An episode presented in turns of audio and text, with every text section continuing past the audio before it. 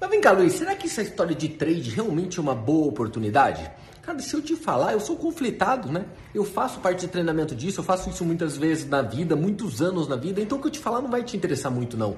Senão você vai ser muito iludido. Eu vou fazer uma coisa diferente com você. Faz o seguinte: entra no Google, né? Ó, o pai dos sábios, Google, digita lá Trader Vacancy, que é vagas para trader em inglês você vai notar que tem milhares ou dezenas de milhares de ofertas de trabalho lá dentro. Olha, o que precisa para ser um trader aquele?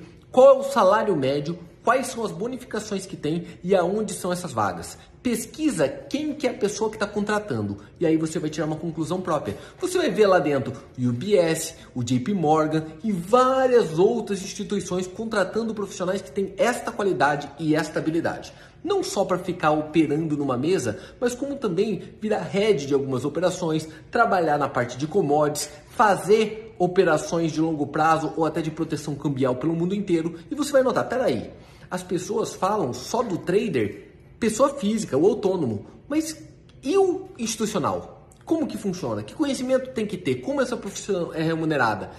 Algo me diz que a hora que você olhar ali, vai mudar tua mente para sempre.